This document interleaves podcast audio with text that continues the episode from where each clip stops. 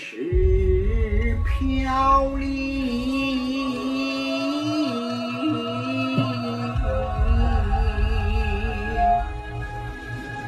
白荣生，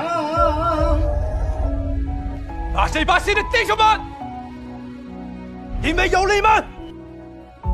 上海还在，我们中国还有希望。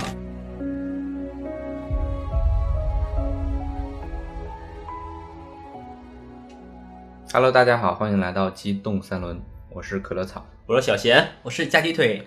嗯，最近有一部电影啊，就是在疫情之后啊，非常的火爆。应该就是这个最近比较火爆的八佰吧？对对对，是就是《八佰》这部电影呢，主要讲的就是国民党在这个淞沪会战过程中和日本军队之间进行的一个战斗，对，嗯四行仓库保卫战。今天我们就和大家一起聊一聊淞沪会战这一段抗战历史。对，说到这个淞沪会战啊，战争双方呢，大家其实都很熟悉啊，就是我们中国和这个日本之间爆发的一场大型的会战。嗯，呃，这部电影我本身其实是很期待的。从一九年的时候知道要上映这一部电影的时候，我当时就非常期待。但是去年因为各种的技术问题一直没有上映，然后到今年终于上映了，所以在它点映的第一天我就去看了。电影没有让我失望，但是就是这个过程还是很悲惨。嗯，这个电影呢，咱们就抛开了它一些的外界因素不讲，我们只单纯的从这个电影开始聊起，聊一下咱们这段历史，咱们这一整个抗战的过程。好的，看这个电影，我也是一波三折。最开始我买票的时候买了点映的一个票，结果我买错了，买成了周一晚上。没有看成是吧？对，本来我买的是晚上八点左右的，其实到那个时候已经下班了。对对对 对，最搞笑的是，我当时买的，我以为是周日晚上八点，就是拿着手机直接去现场把票扫出来了，然后往厅里走的时候，发现人家那个厅是锁着的，我就在问那个，对我就在问那售票员我说什么情况？今天怎么没开门吗？还是里面在放映？他说我看一下你的票，一看我的票，明天的，当时很尴尬。结果第二天呢，本来以为八点能看，后来又加班，整个给耽误掉了，又没看成。可恶的加班。对对，所以说工作日的这工作日的些，时间不是自己的时间，对你千万不要做。预测，嗯。对对对，直到那个周五，我是赶到首映的当天，我去看了看，嗯嗯，嗯确实这个电影很不错，尤其是最中间那段战士们英勇跳楼的那，就做人肉炸弹，哇，那段真的是让人难以忘怀啊。嗯，而且我觉得它是作为预告片里边的一个关键镜头，就经常在宣发的过程中会出现的。我觉得这个也是可能导演也是经过各种斟酌渲染出的，把我们国民党军队这种骁勇善战、勇于牺牲的这种精神体现的淋漓尽致。嗯，展示出了我们中国战士的英勇无畏吧。当然你在看整个预告片的时候，可能没这种感觉，就是现场整个那个剧情的推演，呃，以及发展到这个阶段以后，这个场景确实是特别感人。大概瞄了一下，就在场的所有观众，就眼里都泛有泪花。其实当时我看电影的时候，我在抹眼泪的时候，我旁边的人都和我是一样的动作。嗯，电影前面抗战这一段，就是在和日本在战斗的这一个阶段啊，我觉得真的是太感人了。嗯，还有另一段就是当时国旗被升起来的那一段，也是特别感人的。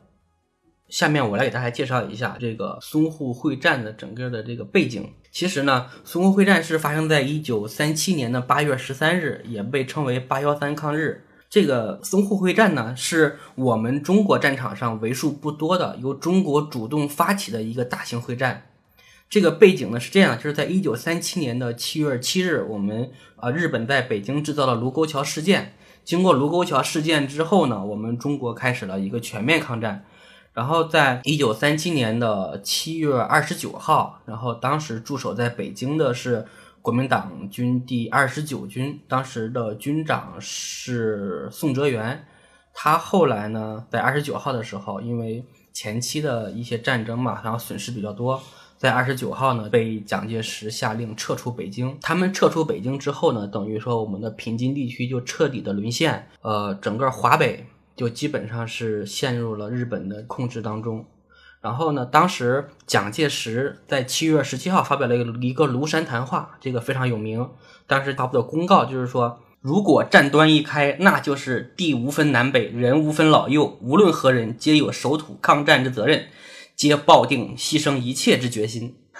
我其实我觉得，其实蒋介石也没有说完全的没有抗日啊，他前期还是很积极的。蒋介石其实想的是，我前期积极抗日，然后呢打消日本这个全面侵略的这个野心，然后呢这样给国内还是造成一个比较和平发展的一个机会。然后至于说东北、华北这些地方，他可以通过一些国际的协调啊之类的去去解决。其实谁都不想打仗嘛，毕竟作为一个国家领导人来说，打仗真的是要消耗很多的人啊、钱呀、物料，对国家的发展一点好处都没有。而且当时政权不是特别稳，就主要是就以蒋系为另一派的一个抗战派和一个以汪系为主的这个投降派，就两个，当时。汪精卫那边应该还没有要投降的意思，因为前期的时候刚开始打，双方实力都不知道，对吧？刚开始打的时候，谁也不知道谁会赢谁会输，只有到了后面，我们经历过那么多的抗战，全失败了，然后汪精卫那边可能就他那一个派系就动摇了这个决心，最后投降了。嗯，就走向投降这个道路了。对，日本其实当时只是把那个东北地区拿下，建立了伪满洲国嘛。九一八事变之后，对，嗯就想是通过和大陆这边磋商，然后是让他承认伪满洲国这个社会地位。当时国内抗战情绪比较高涨，然后是对这种不平等的这些条款了、政权啦一些不满嘛，就一直不承认，导致这个战事就不断的向内陆推进。呃，说到日本这个占领我们的东北，然后去建立一个呃伪满洲国啊，这个其实是据传说日本有一个奏折叫田中奏折，嗯就是日本当时有个首相叫田中义一，在一九二七年的时候向日本天皇去献上了这么一个奏折。这个奏折里面呢，就是说日本呢如果想占领中国，就要先占领东北；如果想要占领世界，就要先占领中国，就是这个意思。嗯，这个奏折呢，后来经过很多的日本的人士，还有一些文化人员去认定啊，说是假的，是不存在的。不是那个三光政策吗？三光政策是三光政策，这个应该是日本的一个大陆政策。三光政策是日本在占领我们中国之后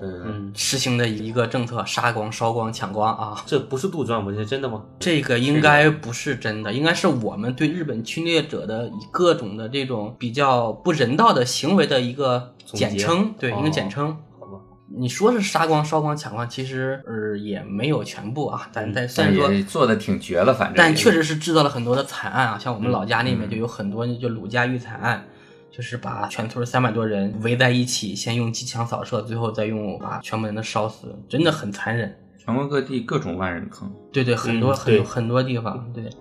就刚刚腿哥说的这个，其实是一个在还没有执行侵略之前的一个参考，是？战略计划侵略计划，对哦侵略计划。但是他们说后来这个是假的嘛？嗯不过我们可以去回顾整个日本的一个侵华史，他就是先占领了东北，嗯对然后又开始占领我们大陆，占领我们中国大陆之后，又在太平洋上发动了这个太平洋战争。珍珍珠港偷袭，嗯开始去打英美啊，这样。所以其实他的这个政策和嗯田中奏折的走向还是很一致的。你说没有，对吧？这个就可能把这种东西没有形成一个 文档流传下来，但是可能人家口头说的时候，也可能俩领导也可喝酒，最可能就后得出这么个结论最。后战败的时候，把这些资料给销毁了也。可能被销毁了，对对对销毁了，我就不承认，我死不承认。嗯，但是这个奏折是我们中国的一个爱国青年利用了和日本人的一个关系，然后偷偷潜入了日本的那个是内阁吗？不是那个算是文档库之类的地方抄出来的。哦，我觉得我们中国还有很多爱国的知识的，我觉得就你刚说的这个小故事，都能拍个电影出来，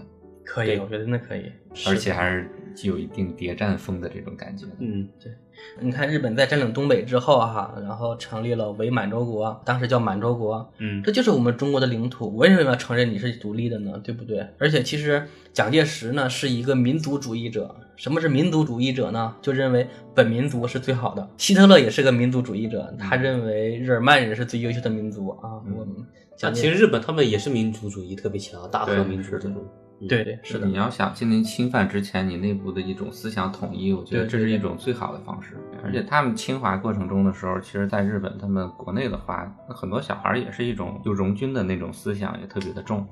对他们不认为是侵略，他们认为是自己的国家强大了，在扩张领土，这是一种民族的荣誉感在里面。就是共同富裕，对大东亚共荣。但对我们来说是非常悲惨的一个遭遇。对，所以现在到现在的话，很多日本人其实他也不太认同这段历史，因为他没有亲身经历过。完了，日本可能可能国内的宣传跟咱们肯定是非常的不一样的。对而且日本国内的史料把侵略中国叫进入中国，他不会包括朝鲜，它不是说我是去侵略朝鲜了，我是进入，毕竟这个词儿一换，这个意义就完全不一样。所以像南京大屠杀这种，那我们这边说南京大屠杀的时候被屠杀大概二十多万，那在日本觉得这个数字有问题，然后只有几万，对，那你不管几万几十万，你杀人你就认认认就行，你道歉就完了，你在这儿纠结这个数字，真是太可恶了。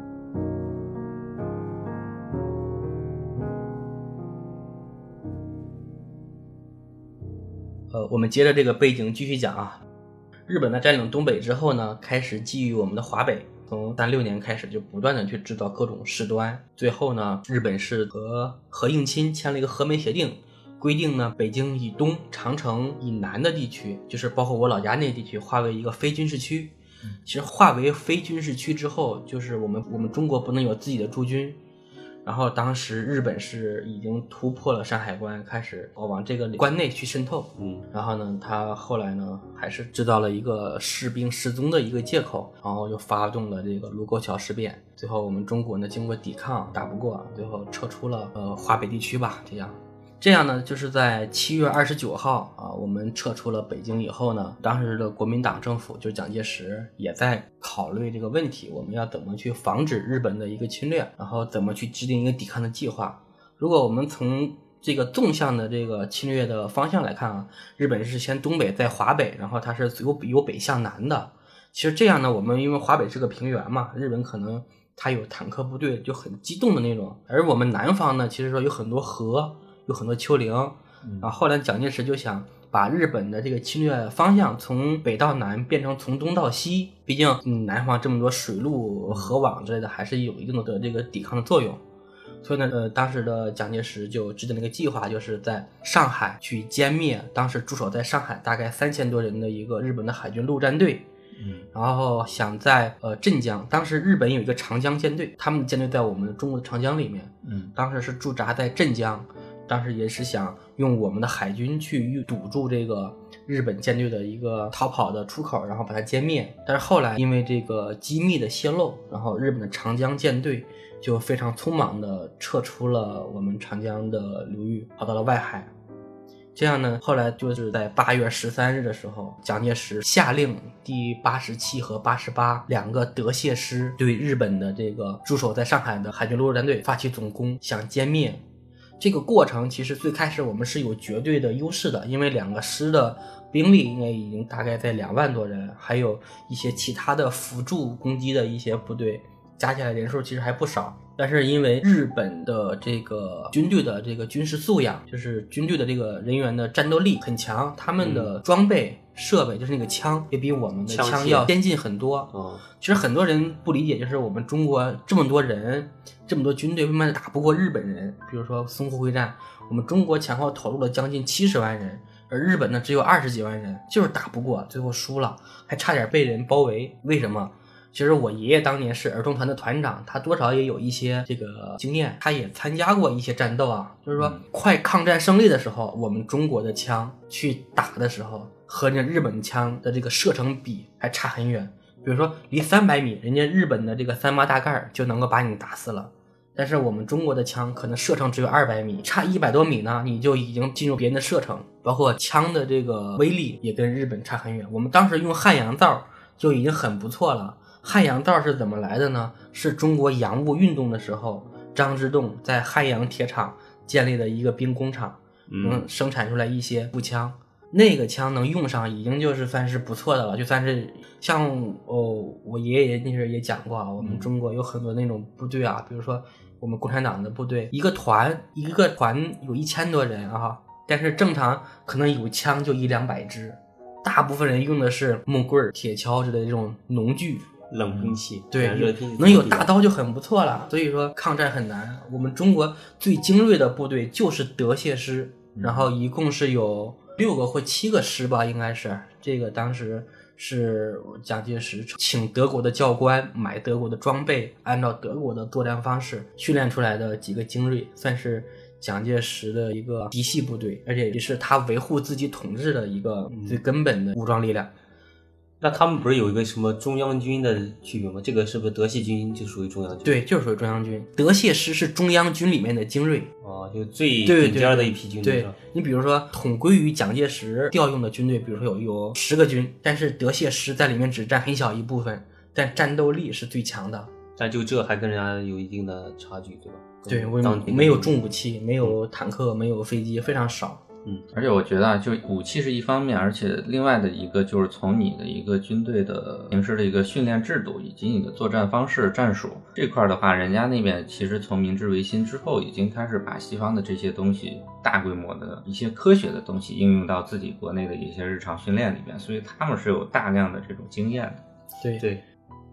日本这个国家很有意思啊，它从啊就是从有记载开始，一直到明治维新，他们的这个中间有一千多年的历史，日本一共才两千多年的历史，他们的天皇是没有权力的，权力就在幕府。德川家族手里。不光是德川，德川是只是最后一个幕府，啊，日本前后有很多个幕府时期，就是在日本有一个时代叫战国时代，大概是在中国的明朝时期，日本的国内有大概是七十二个国家，可能是各个国家之间也是相互的去打去攻占。就是诸侯吧，大概是那种对对对，是诸侯，和我们的春秋战国一样。但我们中国呢，是先有了这么多国家，打完仗之后，我们在历史上把它归为战国，就是我们先有历史，才有了战国这个名称。而日本呢，是先有了战国的名称，才有了战国这段历史，因为它是当时也是模仿的我们。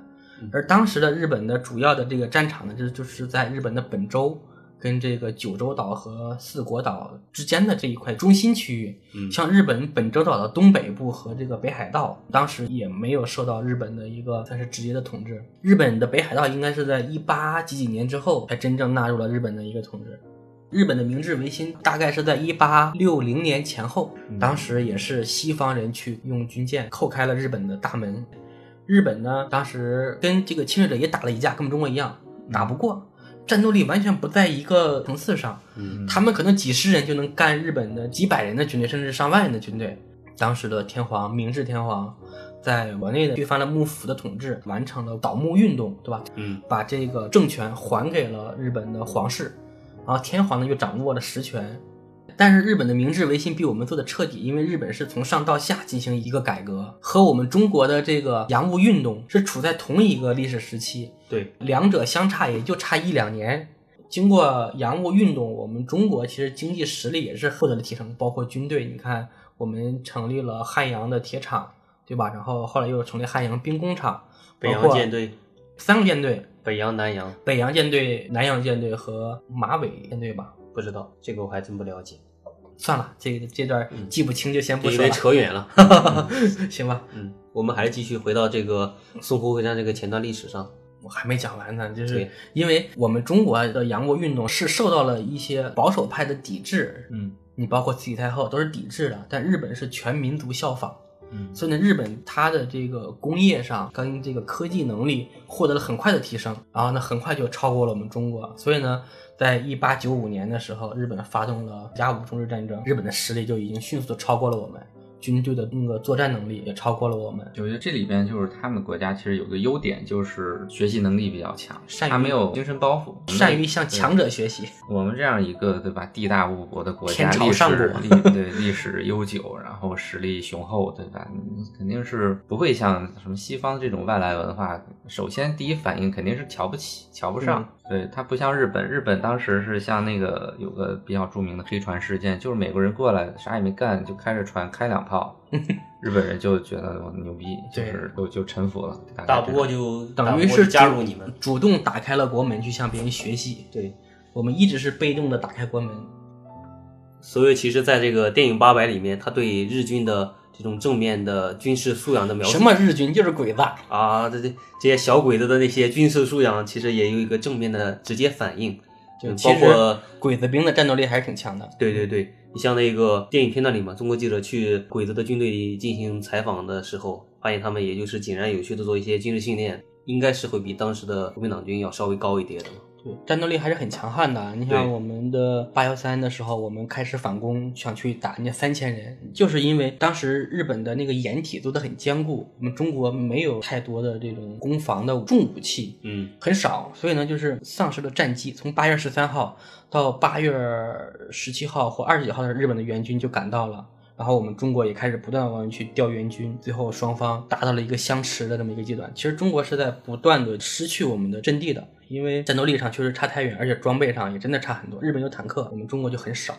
在电影里面不是讲到四行仓库最后保卫的时候，从下水道里潜过来的那些日本鬼子，也是大纹身、大肌肉，其实也挺厉害的那些，都是兵士数量挺高，他们真的是不怕死，对，那敢死队那种的。主要是精神训练的比较到位。对，精神洗脑已经洗的很彻底。他们感觉就是为国牺牲的，就是无上光荣。对，所以日本他们有一个靖国神社嘛，就是专门去供奉这些为为国家战死的这些人这些人员，包括侵华战争战死的那些军人。所以呢，我们中国反对就是说，我不反对你去供奉、去祭奠你国家的这个军人们的这个呃传统，嗯但是侵华战争的人员他们是侵略者，他们死有余辜。嗯，不能进入那个对靖国神社的。对，不能进入靖国神社，你更不能去去祭奠他，嗯这是对我们中国人民和亚洲人民的一种伤害。嗯，一种侮辱吧，也对算是。所以每次日本首相去参拜靖国神社参拜靖国神社，我们中国领导人都是很反对，不光是中国，包括韩国、朝鲜。对，是的，国内群众的这种反对的呼声也特别的高。对对但是近两年，近两年就是安倍啊，说到那个日本的首相安倍晋三，他刚刚辞去了日本首相啊，对对对，日本历史上在位时间最长的一个首相。嗯，他现在就不自己不直接去参拜，而是只是派自己的部门或者手下，你就算亲信吧。对代表他去一下。他其实国内有国内的传统，但相当于是我在遵守国内的传统的情况下，我也不那个伤害世界其他民族国家的一些也照顾了被侵略的感情这些国家的一些人民的感情。嗯嗯。然后我们再回来说我们的这个八幺三淞沪会战啊，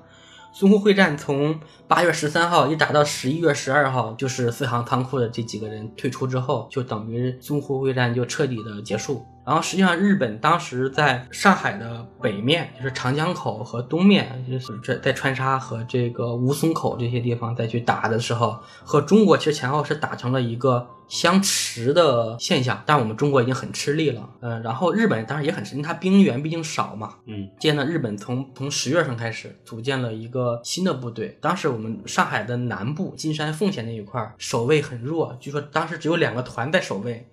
后来日本呢就率军突袭，偷袭从金山卫登陆。从金山卫登陆之后呢，就等于绕到了我们中国防线的一个后方。后来中国呢不得已就开始撤退，然后淞沪会战等于就开始落下帷幕。之后呢，我们中国本来还是要争取一下国际上的一个支持，为了说我们中国在自己的国土上还是在继续抗战，然后呢就留下了这个第八十八师孙元良部，然后去抵抗。但是孙元良觉得留一个师来对抗日本几十万人是死，那留一个团也是死，所以他后来就把这个谢晋元的这一个团给留下来了，然后呢进行了这个四行仓库最后的这个保卫战。这样嗯。其实网上对这些电影八百这个片段的解析已经很多了。对简单讲一下，就是谢晋元其实最后在四行仓库率领的部队大概也就四百二十多个人。四百二十人，对，嗯，其实为了虚张声势吧。对外面说八百，嗯但实际上这四百二十里面真正战死的人可能也就十几个人。嗯，并不像电影那么惨烈。对，对，没有电影可能太夸张了，电影太夸张了。为人所诟病的也就最后的那个三分之一的那个冲桥那个片段。对对对，对，实际上他们撤退的时候应该是其实早就已经计划好的。不会像那个最后电影刻意要把这个推向一个高潮，做一个悲情的渲染。嗯，也这可能也是不符合史实的一个槽点，就大家批评的比较多。对这部电影，我看上去啊，就是在前两个小时的战斗里面啊，确实表现的很英勇、很惨烈。但电影最后的部分，我感觉太过于煽情了啊，所以最后看的我也挺难受的。最后那一段就把事实过于的艺术化了。对，就是过于煽情了，我觉得这个部分我难以接受。这倒不是说这个电影没有忠于历史，这个不太好，只是说这个可能你在艺术化的过程中，不要太进行一些刻意的感情渲染。对嗯因为毕竟它是一个嗯战争系列电影，但是我们也不是故意在纠结这个历史的还原度。对只是可能他是在这个情感的表达方面上可能有点过了，有点过火了。是太过了，太过了。嗯，不过前期过一点的话叫做，对，这个也可能是，对，嗯，但前面还是挺好的。因为这个是也是一个比较明显的现象嘛，就是比较火的一些华语片的话，在一些争议上就会比较多。有争议的电影才是好电影。对，留给观众的每个人的解读都不一样嘛。呃，其实淞沪会战应该算是国民党军队的第二次淞沪抗战，因为在一九三二年的时候，嗯一九三二年还有一个一二八抗战。一二八抗战是怎么来的呢？其实是，呃，一九三一年日本发动九一八事变之后，占领了东北，然后呢，想迫使南京政府承认日本占领东北的这个事实，然后就在上海，他们主动攻击了中国的守军，然后呢，想迫使蒋介石同意。呃，当时守护上海的是十九路军，蔡廷锴和蒋光鼐的这个军队，他们两个人，呃，在后面的时候，在一九二八年在福建成立了一个什么政府，当时想跟国民党、跟蒋介石分庭抗礼，但后来只成立了一个多月，这个政府就被迫解散了。后来十九路军这个番号也被解散。当时学历史的时候，历史书上说十九路军这一个著名的抗日部队的番号就这样被解散，还不理解十九路军是怎么来的。这个后来查了一二八抗战，才发现当时整个一二八抗战基本上都是十九路军打的。嗯，一二八抗战呢，从开始到结束一共打了一个多月，日军是三亿主帅，最后的兵力从两千多人增到九万多人，然后死伤一万多。所以呢，日本在第一次淞沪会战中啊，也没有占多少便宜。但是当时国际舆论的压力吧，然后蒋介石还是和日本签订了一个淞沪停战协定。这个协议规定呢，中国从闸北到昆山一带都不能驻军。呃，所以从淞沪停战协定之后到一九三七年的八一三抗战开始，整个上海区域实际上是不能有正规的中国军队的，只有一些保安团。所以呢，当时蒋介石在秘密调军队到上海的时候，他们是先到苏州那边去换了保安团的衣服，然后才秘密的开进上海的。所以我们后面看电影里面有会发现有很多保安团的服装，最开始那段啊，就是电影刚开始，就欧豪他们他们川军是吧？他们是川军，对，他们就到后面编入到那个仓库之前那段，我我就没太看明白，就不知道怎么见突然间他们就又直接加入那个就是死亡仓库的那个抗战里面。呃，其实就是溃败嘛。对，当时他们到的时候，实际上的上海基本上已经都被日本占领了。嗯，他们误打误撞去了战场的边儿上嘛，然后被日本的军队发现，对他们进行了一波屠杀。他和他叔叔，包括他的这个小小本是他弟弟是吧？对，他们就藏起来了嘛。藏起来呢，你也看到了，连枪都扔了，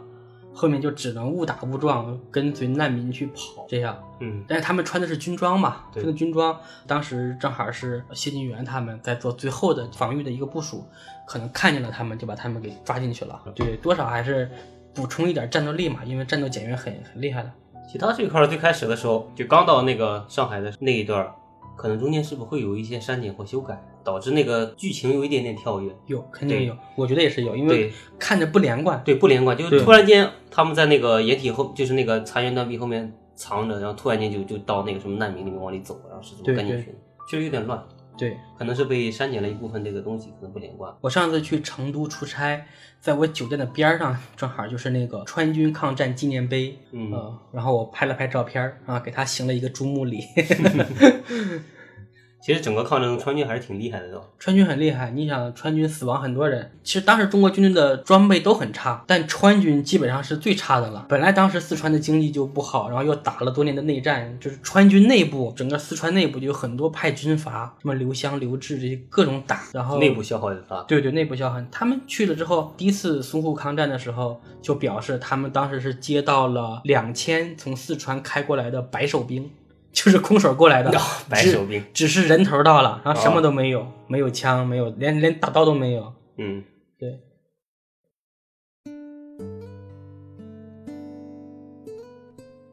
如果从电影剧本上来看的话，整个电影讲的其实倒没什么大问题。但电影最后我觉得有一点不足的地方，一是过分的煽情，二是最后那几个像王千源他啊，对他们去正面阻击那个日军那块没他们最后那他们是敢死队，应该是最悲情的一段。为什么没有表了呢？没没有演，对奇怪。包括小湖北，其实当时看见一个呃日本的报道，就是一个日本军队的一个报道，就是当时日本在卡淞沪会战的时候攻占了中国守军的一个阵地，当时有一个小孩儿，可能就是十二岁的一个小男孩儿，嗯，把自己锁在了机枪的这个边儿上。当时日本宣传的是中国已经没有人抵抗了，连小孩儿、连娃娃兵都抓来抵抗。但是后来那个小孩的部队的其他的士兵说的是，这小孩说了，说不能再退，我们每个人都要为国家尽忠职守，就是这意思。我是军人，我就要死在我的这个战场上，对，就要死在我守护的这个岗位上。嗯所以他就把自己给给捆上，为了不让自己去撤退。真正的英雄啊！嗯，就最后那块儿，我感觉如果把敢死队那块儿再好好讲一讲，可能会更好一些。把煽情那一段少放到敢死队，更对对对，把煽其实其实应该这么排，如咱们也就是自己瞎说嘛。嗯如果悲情那块儿的部分就加到那个敢死队那块儿，怎么阻击啦，怎么给他们争取时间这个地方，然后撤退嘛，你就是正常撤退，就是不用搞这么悲情，那两个倒一倒的话，可能会效果会更好一点。对对对，那肯定是人家导演有自己的想法，我们不能理解过这个导演的想法，对，但是我们觉得这一拍拍的不是太好，嗯，应该把那个为了掩护大部队撤退的这几个英雄人物再好好表现一下。对，就可能这种结局咱们也是能想到的，可能这些人家导演可能都想过了，只不过可能是在条件允许下或剧本发展的脉络上，他可能感觉会这个会更好一些，对他继续往下这么走的。不过去年还是前年有一件很痛心的事情，嗯，就是我们国内有几个青年 穿上日本侵略军的军服去四行仓库外面拍照，啊，那是就在四行仓库是吧？就在四行仓库。我的天呐！实四行仓库现在是一个就是纪念，算是一个爱国教育基地，可能也是我们抗战的一个纪念馆。对对对，对，我觉得这是在挑战我们整个民族的感情啊！我当时就知道这个事儿，但是不清楚是确实跟四行仓库是在这个。我就在想，这些人他妈脑子怎么想的？我操！对，我真是哗众取宠有一点。忍不住吧想骂他们，真的是生气，他妈的！第一次腿儿哥这么气的。腿哥消消气啊。嗯，就我们拉回来啊，然后我们现在再讲讲，就是说我们后面的这个四百名壮士的一个后续结果是什么样的？就他退到那个租界以后，就电影里里面也演了嘛，就是他们最后是退到了租界，在租界里面呢，因为租界当时这个是英租界还是法租界还是什么的？这个我还真没记住，可能是法租界哦，啊。这个记不太清了，反正是退到租界里面，因为租界当时等同于呃外国的领土，所以他们只能交出全部的武器，嗯然后等于在里面被软禁吧。但是非常可惜的就是我们那个谢晋元团长，嗯后来在一九四一年的时候被汪精卫收买的这几个杀手给刺杀了，因为他老在里面宣传，在上海这么中心的位置上去宣传抗日，但是汪精卫不是投降了日本嘛？投降派是吧？对，在南京成立了一个伪国民政府，哦，对，所以他肯定不能容这样的一个抗日的声音在自己的边上。所以当时他收买的那个人啊，据说是他的，应该是谢晋元团长的几个手下，对所以我觉得这是一种就很悲情的一个，就是一个结局吧，就是你被自己的一个手下，而且军人，我相信军人他们这么一个团体，其实很注重那种忠诚啊，还有那种上下级感情啊，是呃战友之间的感情，但是落到这样一个结局，我觉得还是蛮悲情的。对，嗯这可能也是乱世的一种常态吧。你看，我们中国的历史上就不缺汉奸他娘的。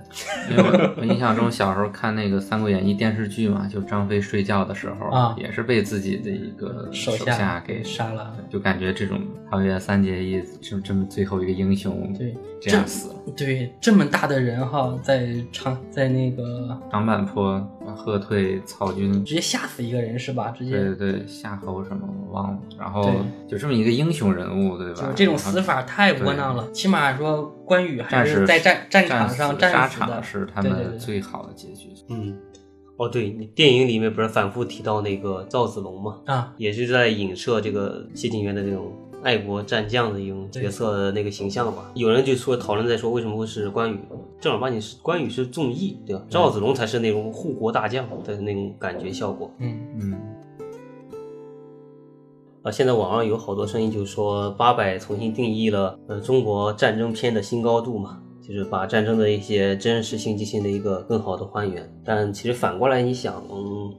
他并不是想表达就是淞沪会战的重要性，呃，激发大家的爱国情怀。其实反而你仔细回想一下，所有的战争片，如果越真实的战争片，它其实想传达的意思还是想呼吁大家维持和平，保护世界的一个安定发展嘛。对，因为他通过战争片的这种一种不管血腥残忍，对吧？这种妻离子散、还是国家国破山河，就跟你现实的这种和平的生活一对比，对你会发现现在的生活是多么的来之不易。对，我觉得我们的现在的生活很安定嘛，还是要感谢我们的国家能够给我们带来这样的一个环境。小的时候年轻不懂，经常说什么日本怎么样干他，什么 美国怎么样虽远必诛，对吧？对对对对但是现在你想想，其实现在网上还是有很多这样的呼声啊，他们怎么我们了，我们要怎么回去？对，但其实战争真的是太残忍了。对，我觉得硬派归硬派，鹰派或者说，但是我觉得就这种话还是挺伤害感情的。我觉得是对过去的这种牺牲的英烈的一种，对他们成果的一种不尊重。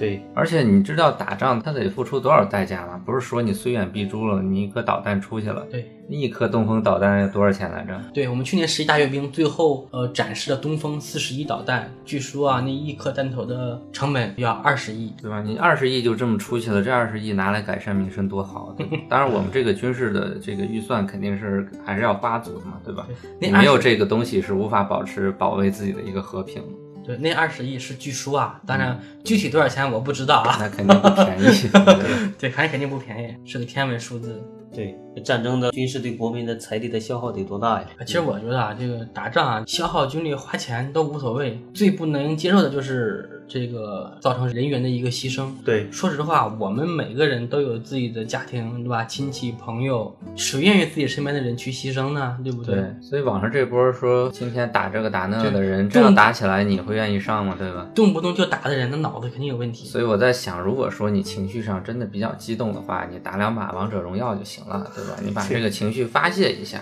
或者给国家多捐点钱咱钱。们这种就是战争相关的呼声，我觉得还是不太好。对这种声音，我觉得就挺不和谐。和平真的是来之不易。你就想想，就电影片段中那个敢死队往下跳的时候，对吧？对，就是你想，你就换位思考一下，你跳下去的是你的亲人、你的好友，对吧？想想在战争中做牺牲了，对谁也其实也特别痛苦的一个事情，就是他也是一个孩子，他也是一个，他也有家人，他牺牲了，其实说句不好听的，他的家人谁来照顾？虽然说有国家来照顾，但是还是失去了亲人嘛，也挺痛苦的。对，所以战争还是能避免就避免。对对对，嗯，其实我最近也看了一部就年前比较早的一个电影，叫《阿基米德大战》，讲的是太平洋战争的时候，日本狂造那种诶海上那个大军舰的一个故事嘛。嗯，就是它是一个漫改的一个没有上战场、没有动一枪一炮的一个反战题材的一个电影嘛，讲的就是一个天才的少年，这里面提到山本五十六了，山本五十六，对，日本海军大将山本五十六这个人的赌术特别高，当时世界上的那些知名的赌场都禁止他进入，因为他进去就赢。嗯，山本五十六本身是反对日本发起这个珍珠港偷袭的，但是军部的高层执意要去偷袭，那他也没办法，他作为一个军人只能去去执行，嗯，所以最后在太平洋战争的时候被美军击落。那故事是这么讲的，就是海军总指挥部，然后是要推行造新型的一些攻击舰，有个老派保守派想推崇的还是造那种巨型军舰，就很大，就口径巨大的那种炮。嗯嗯，然后是船体那个等也巨大的一种战舰。山本五十六呢，就主要想推一些就是航空母舰。嗯，当时就找到一个天才少年，就是数学特别好，然后是计算出来这个军舰的一些呃设计的图纸啊，也反正就是这种他怎么知道我？就讲这个人特别的厉害，就是一夜之间就能把一个图纸完全画出来，然后是揭穿了一个那个保守派为什么会要造那种巨型军舰的一个偷税漏税以及做贪污腐败的一个过程嘛。讲是这么讲，但是整个故事前期的脉络就一直这么讲，就想的意思是可能就是新型的航母和老派那种打战舰的一个角逐的故事嘛。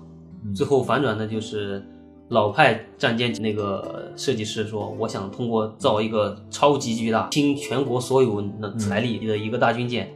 让它在以后的战争中就是被击落，想警示那个国民大众，让他们也知道，就是日本没有这么战无不胜的。就是你看到我们现在这么雄伟的军舰，它也能被击落，它也能就是沉入海底。我觉得就这个剧情就很有那种漫画的那种思对对路，对 对，是的，就出其不意的一个这种就反转又反转，对，反转又反转，就是一路热血的，让你感觉主角要成功了，要制造什么什么航空母舰，然后是要推翻以前的原先的保守派，但其实保守派反过来一搞，说我要意思就是我要通过这个事件来警醒大众，他有他的这种坚守的一个道。对出发点不一样啊。对。就是整个这个结尾嘛，就是对这种反战的这种思想的宣传也特别好，也就算是一个从另一个就是侵略者的角度，其实他国内也是有一些就是想维想保持和平，就是反对战争的一个宣传嘛。我觉得他们内部的呼声还挺高的，因为他们其实没有咱们这边最近几年的这种民族情绪渲染的那么浓。其实他们在战争中虽然作为侵略的一方，其实损失也是巨大的。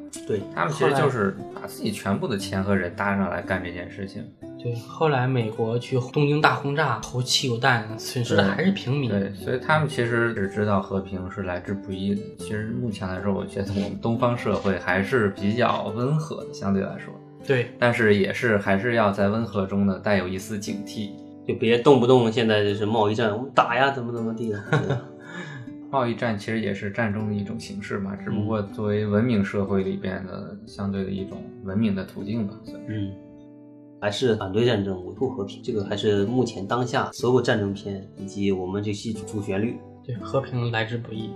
现在想想现在的中东地区，那些人流离失所，中东的难民，你就想想，你打仗虽然说你完成了一个本身自认为正义的一个方式吧，嗯，通过战争你匡扶了正义，但是结果呢，百姓流离失所，居无定所呢，就是到别国都成为了一个难民，被这赶来赶去的。所以归根结底，不管是军队也好，还是跟着凑热闹的民众也好，最终会沦为政客的一个工具。嗯其实归根结底，我觉得就这样。当然，本质上还是大国之间的博弈，或者说几个集团之间的博弈。但是受益的其实是背后的那些搞政治的人。战争我觉得我们作为一个普通的人民群众，不要入戏太深，然后保持自己的一个爱国主义情绪。对，其实爱国分很多种，爱国也不需要你真的去那个上场杀敌，不用真的去为国家去打仗，换一种方式爱国，你多努力工作，你多创造财富，对吧？多给我们的人民带来这个呃幸福感。如果你将来挣钱挣多了，你可以多为社会公益做贡献，你多给军队捐款，对吧？都可以。对，没有必要去打打国防建设杀杀。对对对，嗯支持百姓民生，这也是一个爱国的表现嘛，对吧？对对对，当代爱国不是打打杀杀。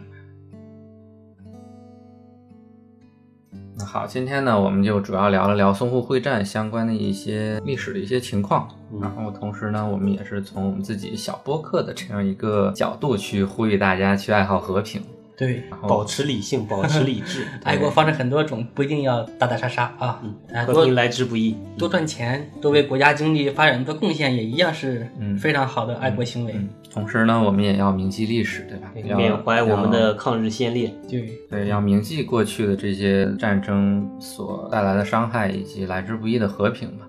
对，大家要要尊重我们的国家、我们的历史，不要再去有那种穿日本军服去 四行仓库拍照的这种行为。对，我觉得作为家长的话，好好教育一下自己的孩子，该打屁股就打屁股。但是腿哥还是挺气愤这个事儿的。我一直很生气。嗯嗯，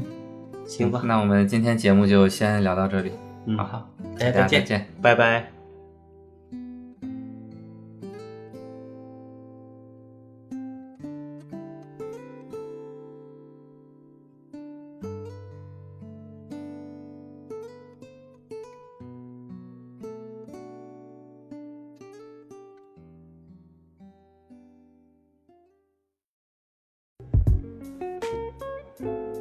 谢大家收听我们的节目。如果听到这里，说明你对我们的这一档《机动三轮》还算有兴趣，所以不妨把我们的节目转发给你的朋友，也欢迎您能订阅我们《机动三轮》。那好了，再次感谢您的收听，我们下期再见。